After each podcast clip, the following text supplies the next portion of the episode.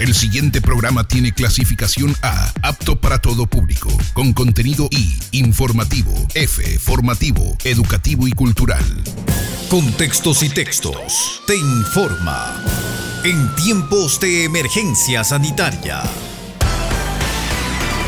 Saludos amigos oyentes, UTC Radio te informa. Según datos oficiales, con fecha 7 de mayo se reportan 30.289 casos de COVID confirmados, fallecidos con diagnóstico confirmado 1.654, fallecidos con probabilidades de haber sido por COVID 1.705. En otro orden de la información, una nota de diario La Hora titula La gerente del hospital Ambato destituida por posibles casos de corrupción. En la información se señala que luego de varias denuncias realizadas por la comunidad a través de las redes sociales respecto a la compra de indumentaria médica con posible sobreprecio en el Hospital General Docente Ambato, el día de ayer, jueves 7 de mayo, la Coordinación Zonal 3 de Salud decidió destituir a Vanessa Paredes como gerente del hospital. Reiteramos, información que circula con diario La Hora. Para contextos y textos, reportó Fernando Salme. Y ahora, el detalle de la información más destacada registrada en el Ecuador. Saludos amigos oyentes, UTC Radio te informa. El presidente Lenin Moreno hace un llamado a los alcaldes a abrir la economía. Este jueves 7 de mayo, el presidente Lenin Moreno pidió a los 221 alcaldes del país que abran la economía para retomar las actividades en medio de la pandemia del COVID-19. Hoy tenemos que enfrentar otro gran desafío, cuidar el empleo y la productividad. Por eso, hago un llamado a los 221 alcaldes del país, abran la economía Ábranla con responsabilidad. No podemos cerrar los ojos frente a la realidad. No podemos permitir que la economía funcione clandestinamente e informalmente. Eso es irresponsable con respecto al futuro del país, dijo el primer mandatario. Con respecto a los recursos que han llegado al país desde organismos multilaterales para afrontar la crisis por COVID-19, Moreno señaló que se cuentan con 640 millones del Fondo Monetario Internacional. Además, el Banco Mundial aprobó un desembolso de 500 millones. También señaló que han llegado otros 300 de la Corporación Andina del Fomento. Finalmente, manifestó que estos recursos se destinarán a la reactivación de la economía y a conservar el empleo. Nota tomada de Diario El Comercio. Continuamos con la información. Gobierno Nacional tiene listo su modelo de eliminación de subsidio a los combustibles. Este lunes 20 de abril, el ministro de Energía de Ecuador, René Ortiz, dijo que este es el momento histórico, no hay otro momento, refiriéndose a la decisión de eliminar los subsidios de los combustibles. Esto debido a la crisis económica que enfrenta el Ecuador derivada de la emergencia sanitaria por el COVID-19. Para el responsable de la cartera de energía, el bajo precio que en estos momentos registra el petróleo a nivel internacional ayudaría a tomar esta decisión. Según Ortiz, la decisión de liberar los precios de los combustibles está lista, pero todavía no se la ha tomado, pues ahora la prioridad es la salud. Finalmente, manifestó que dentro de la reactivación viene este proceso de eliminación de los subsidios dentro de una metodología de un modelo de bandas de precios, señaló. Esta información fue tomada de Ecoavisa. Seguimos informando. Fiscalía cuestiona a la Secretaría Anticorrupción del Gobierno pide analizar si es beneficioso financiar a esta institución. En medio de los hechos de corrupción reportados en estos días, la fiscal general del Estado, Diana Salazar, remitió un oficio al presidente de la República, Lenin Moreno, y cuestionó el accionar de la Secretaría Anticorrupción del gobierno en esta coyuntura. Dijo que las actividades investigativas se han visto afectadas en varias ocasiones por la información o requerimiento que se efectúa desde la Secretaría Nacional Anticorrupción a los diferentes fiscales que se encuentran a cargo de las investigaciones, así como también por la información que se publica directamente en redes sociales sin ser sujetos procesales. Indicó que este accionar causa preocupación, por cuanto lejos de coadyuvar con la investigación penal, alerta a los sospechosos o investigados y eleva el riesgo de fuga con la evidente destrucción de evidencia. Por eso, pidió revisar cuáles son las funciones y atribuciones constitucionales y legales que le corresponden a la Fiscalía General del Estado y a la Secretaría Nacional Anticorrupción. Esta nota fue tomada de Diario El Comercio. Más información Allanamiento en tres ciudades contra red que extorsionaba a proveedores del Estado tras denuncias del ministro de Finanzas. La Unidad de Transparencia y Lucha contra la Corrupción de la Fiscalía y la Policía ejecutaron 11 allanamientos en Ecuador para desarticular una red de corrupción. Se ha dado un golpe fuerte a la corrupción con 11 allanamientos en tres ciudades para combatir una red que operaba chantajeando a muchos ecuatorianos, informó el ministro de Economía y Finanzas, Richard Martínez, la tarde de este jueves 7 de mayo del 2020. La Fiscalía señaló que la presunta red de corrupción no solo afectó a finanzas, sino que involucraría otras carteras de Estado. Según el ministro de Finanzas, personas inescrupulosas, algunas con antecedentes penales, se habrían tomado el nombre de funcionarios públicos para chantajear y extorsionar a proveedores del Estado, exigiendo porcentajes, cuotas o comisiones por agilizar sus pagos por lo que Martínez agradeció a la Fiscalía General del Estado y a la Policía Nacional. Esta información fue tomada de Diario El Comercio. Seguimos informando. Crudo ecuatoriano vuelve a ser bombeado por OCP tras construir una variante en parte del oleoducto. OCP Ecuador reinició el bombeo del crudo este jueves 7 de mayo, después de casi un mes de construcción de una variante de 1,7 kilómetros tras sufrir una rotura provocada por un evento de fuerza mayor. La tubería del nuevo trazado del OCP, que es manejado por manos privadas, está enterrado en un 73% a fin de dar la mayor protección posible a este ducto. La construcción de la variante se efectuó bajo grandes condiciones de dificultad tras haber superado exitosamente las pruebas hidrostáticas, por lo que este jueves se reanuda el transporte del crudo del país, explicó Guillermo Freire, gerente de negocios del OCP Ecuador. Información que circuló con Diario El Universo. Para contextos y textos, reportó Silvia Vega. Saludos amigos oyentes, UTC Radio te informa. Comunidad Universitaria Utesina realizará un plantón por recorte presupuestario. Para este lunes 11 de mayo a las 10 de la mañana, diferentes gremios de la Universidad Técnica de Cotopaxi efectuarán un plantón pacífico en los bajos de la gobernación de Cotopaxi, en rechazo al recorte de 1.450.000 dólares. Frente a la emergencia del COVID-19, maestros, trabajadores y estudiantes saldrán a la calle en defensa de sus derechos. Carlos Quispe, presidente de la FEUE-UTC, indicó que el alma mater de los cotopaxenses siempre ha mantenido un presupuesto congelado, incluso siendo el más bajo a nivel de la región, alcanzando los 18 millones de dólares con aproximadamente 10.000 estudiantes. Con guantes, mascarillas y carteles desarrollarán la actividad.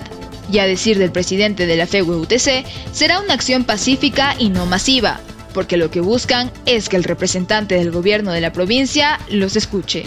Al existir una disminución de presupuesto, se estima el despido de docentes y trabajadores. En el caso de la Universidad Técnica de Cotopaxi, aún no ha existido tal acción pero consideró que sí influirá en el pago de sus salarios. No obstante, Quispe expresó que la UTC ha dado propuestas en el sentido de que el gobierno busque diferentes metodológicas para tener recursos.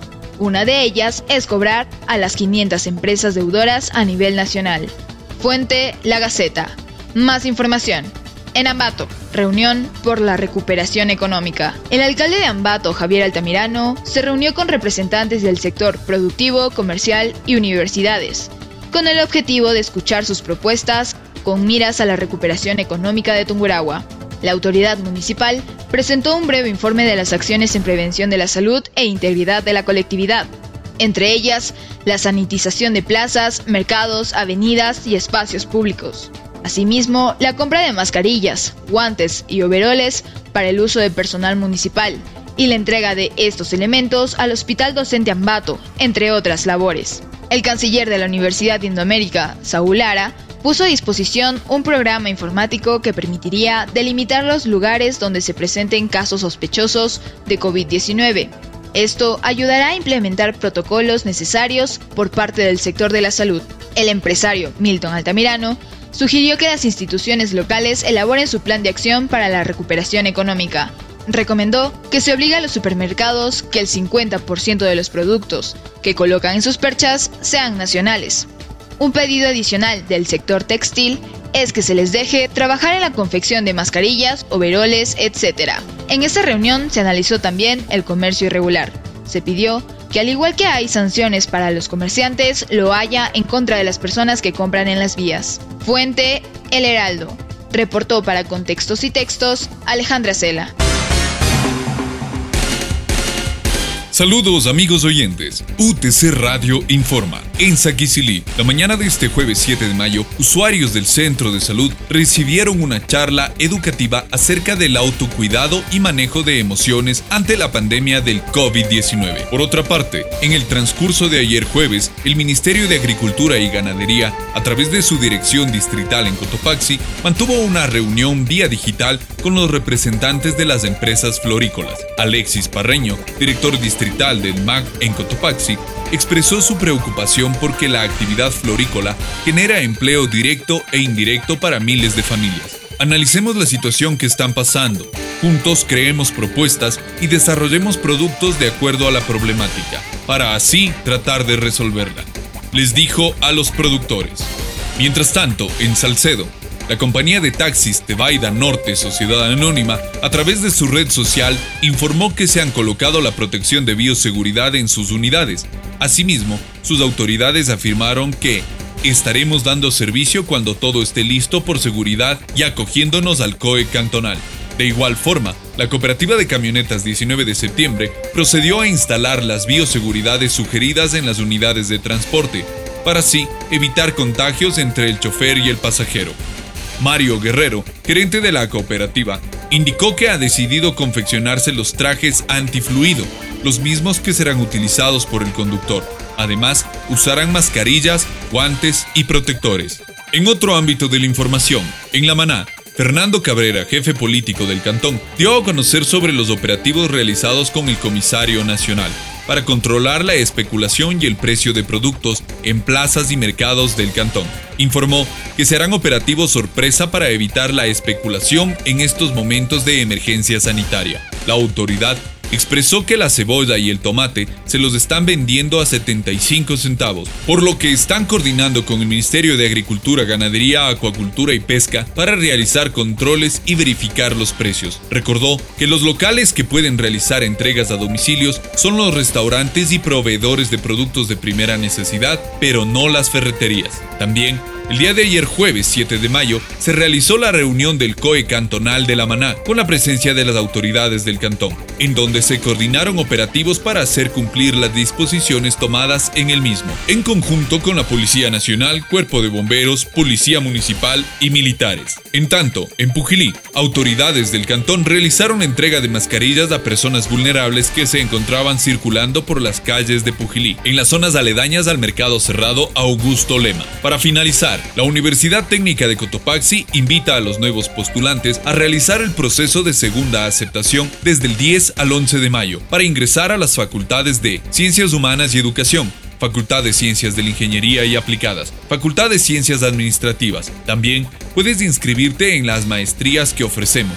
Maestría en Electromecánica, Maestría en Desarrollo Local, Maestría en Lingüística aplicada al idioma inglés, Maestría en Administración de Empresas, Maestría en Sistemas de la Información, Maestría en Electricidad, mención Sistemas Eléctricos de Potencia, Maestría en Educación Básica. Este proceso lo puedes hacer a través de nuestra página web.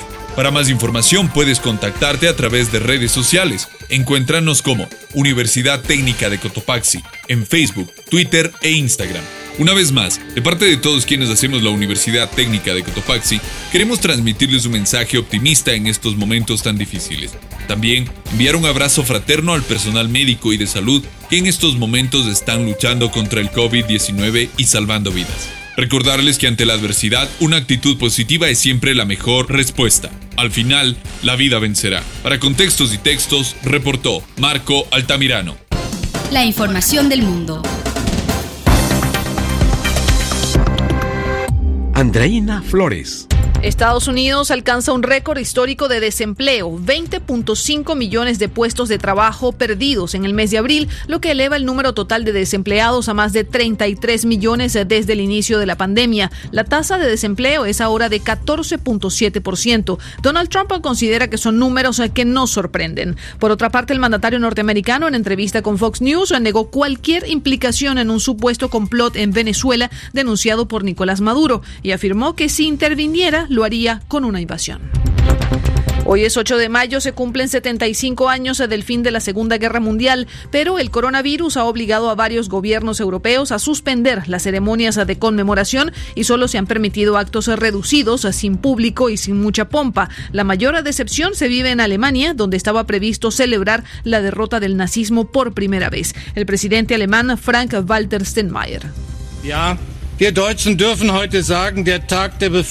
Hoy nosotros los alemanes podemos decir, el Día de la Liberación es un día de gratitud. Hemos necesitado tres generaciones para poderlo decir de todo corazón. En América Latina y el Caribe, el nuevo coronavirus ha causado ya la muerte de más de 17 mil personas. El doctor Jarbas Barbosa da Silva, subdirector de la Organización Panamericana de la Salud, hace un llamado a los gobiernos a reforzar hospitales y ayudas económicas. Está creciendo en Brasil, en Perú, Colombia, en Ecuador. Ese es el principal objetivo del día de hoy. Es reducir la velocidad de transmisión para que los servicios de salud no tengan su capacidad agotada. Las próximas semanas vamos ter muitos casos graves, portanto, que vão necessitar de camas de terapia intensiva e ventiladores. El primer grupo europeo de transporte aéreo Lufthansa aumentará el número de sus vuelos europeos a partir de junio. En total, 80 aviones se serán reactivados luego de anunciar que el Estado alemán tomará el 25% de su capital en un acuerdo firmado para dar oxígeno a Lufthansa ahogada por la crisis económica del coronavirus. Este domingo 10 de mayo se llevará a cabo el festival Made in Casa, que reunirá a más de 50 artistas como Fito Páez, Fonseca, Diego Torres, Franco de Vita o los grupos Il Volo o La Oreja de Van Gogh. Cada uno participará desde su casa y los espectadores se podrán hacer donaciones durante el festival dirigidas a la Organización Mundial de la Salud y a la Organización Panamericana de la Salud. Aquí estamos. Hacemos contacto directo desde el corazón de Cotopaxi con el personaje de hoy. UTC Radio en la provincia de Cotopaxi saluda a la señora asambleísta Janine Cruz. Ella es de la provincia de Loja y representa al partido Creo, además es vicepresidenta de la Comisión de Educación y de la Asamblea Nacional. Asambleísta, gracias por atender esta entrevista. Fernando Salme le saluda. Cuéntenos, por favor, cuáles son las decisiones que ha asumido la comisión a la que usted dirige eh, como vicepresidenta ante la decisión del gobierno de reducir el presupuesto de educación y además de hacer un recorte al presupuesto de las universidades. Por favor, bienvenida. Eh, muy buenos días, Fernando. Qué gusto poderlos saludar desde la provincia de Loja. Eh, esperando que toda la eh, ciudadanía se encuentre bien en este momento tan complicado que estamos atravesando. Bueno, primero, yo quiero ser muy clara en la postura que nosotros como asambleístas, representantes de la Comisión de Educación, eh, eh, tomamos la decisión de resolver en este caso el inicio del juicio político en contra del ministro Richard Martínez. Hay causales suficientes como para poder sancionar al ministro no solo por el recorte lamentablemente que se da al presupuesto en general de la educación, eh, se afecta a 77 eh, centros educativos actualmente en la costa por la eliminación del bachillerato internacional. Eh, se afecta eh, recortando 98 millones a las universidades públicas y cofinanciadas. Y aquí hay un dato adicional. Desde el año 2016 no se da la reliquidación a las universidades cofinanciadas, que lo tendría que haber hecho este 30 de marzo y lamentablemente esto ocasiona y vulnera el sistema de educación. Pero no contento con esto, el gobierno eh, oculta información. Aproximadamente se habla de una reducción de 300 millones de dólares, eliminando tres proyectos importantes. El primero que es de asistencia a niños de dos y de tres años de escasos recursos. Eh, el proyecto eh, alfabetización y post-alfabetización afectando a 129 mil personas, adultos y a jóvenes Y lo más complicado es que con este recorte en el sector de las universidades públicas afectaría aproximadamente a 17 mil docentes contratados. Entonces, nosotros no podemos, bajo la excusa de un estado de emergencia que tenemos claro que estamos atravesando, poder vulnerar el derecho de miles de miles de jóvenes y más aún. Nos llama la atención esto porque el ministro Martínez sabía la situación económica del país. Si es verdad, la pandemia ha golpeado duramente el sector económico, al sistema de salud, pero no era una sorpresa para el ministro de Finanzas que se venía un problema económico realmente complicado. Y nos llama la atención de sobremanera cuando ayer se filtra el informe del Banco Central que el señor Martínez ha pagado 700 millones a los órganos internacionales. No son solamente los 300 millones como bien los dijo. Entonces nosotros entendemos que eh, tenemos que responderle al país con las herramientas que nos permite la Constitución y el juicio político, ya que somos jueces políticos, tenemos que sancionar a este mal funcionario. El artículo es clarísimo. El 165.2 no permite que el Ejecutivo en estado de excepción utilice eh, fondos destinados para salud y para educación. Por lo tanto, el señor Martínez tendrá que responderle no solo a la Comisión de Educación ni a la Asamblea Nacional, esta vez tiene que hacerlo a los millones de ecuatorianos que estamos realmente preocupados por este problema de estabilización que se está dando en el sector educativo. Sin embargo, a señor asambleísta, como decían nuestros mayores, de nada nos sirve llorar sobre la leche derramada. Es una decisión asumida.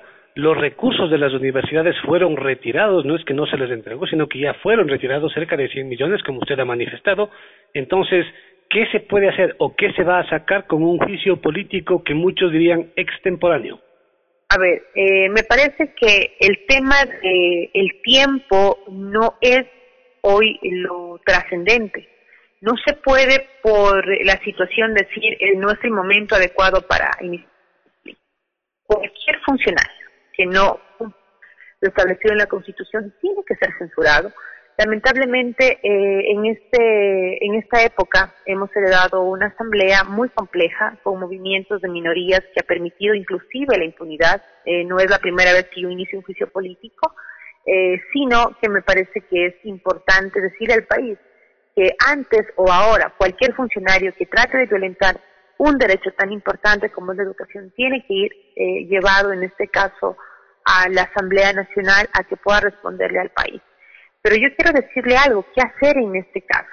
¿Qué hay que hacer? Hay que tratar de priorizar los recursos. Efectivamente sabemos que hay un déficit muy complicado que inclusive eh, pasaría a los 12 mil millones de dólares, es realmente una cifra totalmente alarmante, pero lo que sí nos indigna yo creo que a toda la colectividad, y lo voy a hablar como una ciudadana más, eh, es que traten de hoy justificar el tema de la reducción del presupuesto educativo cuando todavía se están destinando los recursos de otros sectores. Por ejemplo, eh, me llama la atención que en el mes de marzo el propio Ministerio de Finanzas acaba de cancelar un monto de 200 mil dólares aproximadamente por pasajes aéreos, ojo, para la movilización del ministro, tanto eh, en el país como afuera del país, cuando sabemos perfectamente que el país está paralizado. No sé cómo el señor Martínez podrá justificar estos 200 mil. Lo propio pasado con el Consejo Nacional Electoral. 188 mil dólares utilizados para movilizar al personal del Consejo Nacional Electoral. Ahí, ahí nomás hablamos de, de medio millón de dólares. Súmele a la posibilidad de contratar por parte de la institución inmobiliaria un sistema de monitoreo y seguridad para los bienes que aproximadamente se destinaría un millón y medio. Y así sucesivamente puedo darle un montón de cifras en donde ahora, en este estado de excepción, más de ocho mil contratos están destinados. Ahí hay recursos. Queremos priorizar, por supuesto. No es eh, necesario hoy buscar un seguro para esos bienes inmuebles porque no va a pasar absolutamente nada. Ese recurso tiene que canalizarse en este caso para la emergencia, pero de ninguna manera podemos... asambleísta, permítame decirle lo de las fundas para los cadáveres y las mascarillas, exacto, exacto. Esos son temas que sí nos ha, ha, dolido a nosotros entender cómo se ha normalizado la corrupción. Por eso yo fui una de las primeras que criticó este fondo de eh, apoyo, entre comillas, solidario, eh, que es un impuesto, por supuesto, entendemos, pero deberíamos, los que más ingresos tenemos, pagar ¿Por qué podríamos, por ejemplo, obligarle a un maestro que pague o a un funcionario que gana 1.500 dólares o a uno que gane hasta 2.000, 2.500 dólares? ¿Por qué? Porque su, eh, su economía está ya planificada. Dígame, ¿qué funcionario público del sector privado, eh, eh, inclusive, no tiene deudas con la banca o con, o con cooperativas? ¿Cuántos de nosotros tenemos la posición de darle una mejor educación a nuestros hijos porque lamentablemente la pública está colapsada. ¿Cuántos de nosotros no tenemos alguna competencia con mejorar las condiciones de salud de nuestros padres? Entonces hay situaciones que obligan a entender que el, ciudadano común no puede y no tiene que estar obligado a pagar la factura de la corrupción de estos casi 13 años. Sí, el gobierno no tiene la cara para decirles sean solidarios cuando no se ha recuperado un centavo y más aún cuando se está viendo en redes sociales, cuando usted visita el sistema de contratación pública, cómo se sigue saqueando el país. Entonces, de ninguna manera es que se pueda reducir los 100 millones a las universidades por el pretexto de que no hay dinero. Solamente en cuatro proyectos que yo ayer analizaba en el sistema de contratación pública, había un, un monto de casi 3 millones de dólares que tranquilamente se podría eso inyectar para evitar el recorte en las universidades. Entonces, me parece que eh, lo que quiere el gobierno es tratar de desestabilizar más el sistema de educación y uno de los retos que tiene para el futuro presidente, quien asuma eh, eh, el timón de este país porque se tiene que manejar de otra manera, administrar de otra manera, será primero despolitizar la educación. Que tan mal le ha hecho ese sistema educativo, es por eso que la crisis de educación no solamente es con este recorte, sino viene atravesando varias etapas desde que la política está metida en las, en las universidades, desde que se metió la mano con los zonales de educación, desde poner los distritos cercanos a un proyecto político y no dando la categoría a un maestro que se ha sacrificado para llegar a ocupar pues un espacio tan importante. Entonces son situaciones que nos obligan a responderle al país. Si bien es cierto, alguien decía, pero asambleísta Cruz, no es el momento de iniciar un juicio político. Ustedes van a agravar la crisis política. Para mí es indiferente el tiempo. Para mí es hoy importante quién está a favor de los derechos de la mayoría de jóvenes ecuatorianos y quién está a favor de la negligencia y de la intromisión, sobre todo violando la Constitución. Además que es un derecho y un deber de los asambleístas eh, rendir cuentas hasta un año después del ejercicio de las funciones del funcionario. Sin embargo, asambleísta, un par de comentarios. Usted ha cuestionado los recortes de la educación y en otros sectores, pero también se ha cuestionado eh, el dinero, el presupuesto que tiene la asamblea, los asesores, los sueldos de los asesores. Es una parte. Otra parte, eh, señora asambleísta, eh, ustedes desde la asamblea trataron de evitar que se ponga un impuesto a las oh, propiedades en paraísos fiscales que no todos los ecuatorianos tenemos. Entonces, como que no hay coherencia entre lo que se dice, lo que se plantea y lo que se promueve. A ver, en el tema de la eh, eh, Asamblea Nacional, me parece que desde el inicio, eh, por lo menos yo he sido muy crítica de cómo se han manejado los rubros en la Asamblea Nacional. Desde el hecho que te den un dispositivo electrónico para que pueda costearte el país megas en Internet, etcétera, etcétera, que no era necesario porque yo creo que un asambleísta tiene las posibilidades de manejar claramente el tema de, de su comunicación. Yo, por ejemplo, fui una de las que no recibí el dispositivo, en donde ahí, por ejemplo, se ahorraría casi un millón y medio del dinero de los ecuatorianos. Segundo, los sueldos de los asesores. Ellos también tendrán que contribuir. Hay asesores, y no lo hablo solamente en la Asamblea, sino en el marco general de tres mil dólares, en donde ellos también tendrán que ser solidarios. Pero me temo que el proyecto por parte del Ejecutivo no logre recaudar lo que establece que son 1.400 millones de dólares. A duras penas digo, y esto sí, obligando a las empresas y a los que más ingresos tenemos, eh, recabar aproximadamente 700 millones de dólares. Esto pensando en la lógica de que al que más tiene, más hay que cobrar. El tema del artículo 5 sobre el porcentaje que se tiene que imponer a los bienes inmuebles, ojo, de paraísos fiscales, no es que nosotros hemos estado en contra de eso, me parece que hay que dejar las cosas claras. Simplemente ese artículo no podría eh, estar en este proyecto porque no lo planteó el Ejecutivo solamente el presidente de la República es el llamado a subir o disminuir, en este caso, los impuestos, así que no era una competencia exclusiva de nosotros. Segundo, la Comisión de Desarrollo Económico tenía toda la obligación de verificar si ese articulado era constitucional y si en el futuro no traería problemas de presentar la inconstitucionalidad. En este caso, ayer en la comisión, por un lado, lograron sacar este artículo evitando a futuros problemas eh, de inconstitucionalidad, de ilegalidad, pero en la noche tengo conocimiento que han logrado incluir que se cobre un 2%.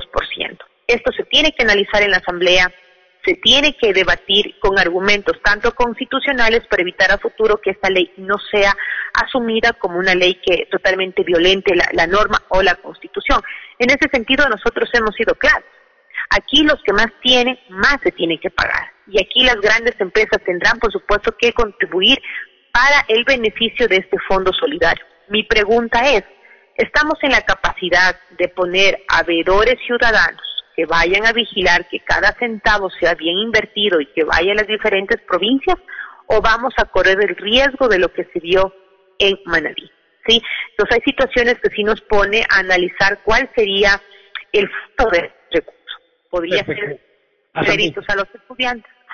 Regresando al tema del eh, presupuesto de la educación y de las universidades, ¿considera usted que existe la posibilidad de presentar algún tipo de recurso para tratar de evitar que esto se repita, para que eh, haya una un reembolso de los recursos primero? Y segundo, ¿no le parece a usted que la educación ha sido maltratada en estos últimos tiempos y sería necesario, junto al juicio político contra el ministro de Finanzas, que es coyuntural, también un juicio político o una revisión al trabajo del Ministerio de Educación, que es el directamente responsable? Sí, indudable, indudable eh, su pregunta y me parece que el camino es ahí en donde la Comisión de Educación tiene que desencadenar la responsabilidad a quienes también han omitido dentro de sus competencias, que es la ministra de Educación. Primero, no es nada personal con ninguno de los dos ministros. Me parece que cuando un funcionario público asume una responsabilidad de una cartera de Estado, sabe lo que se mete no era desconocimiento que estábamos en crisis económica, no era desconocimiento que teníamos que pagar a los organismos internacionales, no era desconocimiento que la educación, era intocable. En ese sentido, eh, me parece que la política le ha hecho, la politiquería le ha hecho daño a la educación, como anteriormente habíamos analizado. Utilizaron la organización política del gobierno anterior, por supuesto, para asumir como una plataforma política eh, el tema de la educación. Usted recordará las mismas prácticas que se hizo de poner en los textos escolares eh, un proyecto político o una ideología tratando de inducir a la juventud, eso provoca obviamente una reacción. Se ha dado en estos últimos días eh, por la denuncia que hay la intromisión de una ideología frente a los textos escolares. Segundo, el tema de la contratación desde las escuelas eh, del milenio, que ha sido solamente para sobreprecio y no pensando en articular proyectos que beneficien a la niñez y adolescencia. Para poner el caso, solamente el 16% en el sector rural tienen nuestros niños acceso a Internet, lo que le dificulta llevar a cabo, por ejemplo, la preparación de sus tareas. Hoy, la realidad que estamos asumiendo con esta pandemia, entendemos que la brecha digital es cada vez más grande y la, eh, y la indiferencia del Estado para poder cuidar este derecho ha sido lamentablemente nula la participación. Y por supuesto que la ministra Montserrat, en este caso la ministra de Educación, tendrá que responderle al país.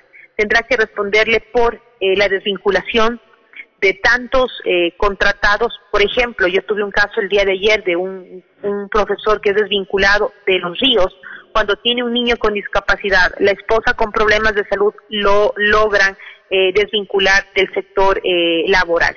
En este caso, se están vulnerando derechos, no se está realizando un seguimiento a quienes obviamente se deberían incluir para trabajar, como por ejemplo, se ha logrado vulnerar el derecho de 12.000 docentes cuando ellos deberían ingresar por haber ganado el concurso Quiero ser maestro 6. Y claro, añade el tema de eh, el perjuicio que se está haciendo con el no pago a los jubilados, ¿sí? Hay un número de errores que se desencadena desde las finanzas y, por supuesto, bajo la complicidad del Ministerio de Educación. La asambleísta Yanine Cruz, vicepresidenta de la Comisión de Educación, aquí en UTC Radio. Hasta aquí, la emisión especial de Contextos y Textos, en tiempos de emergencia sanitaria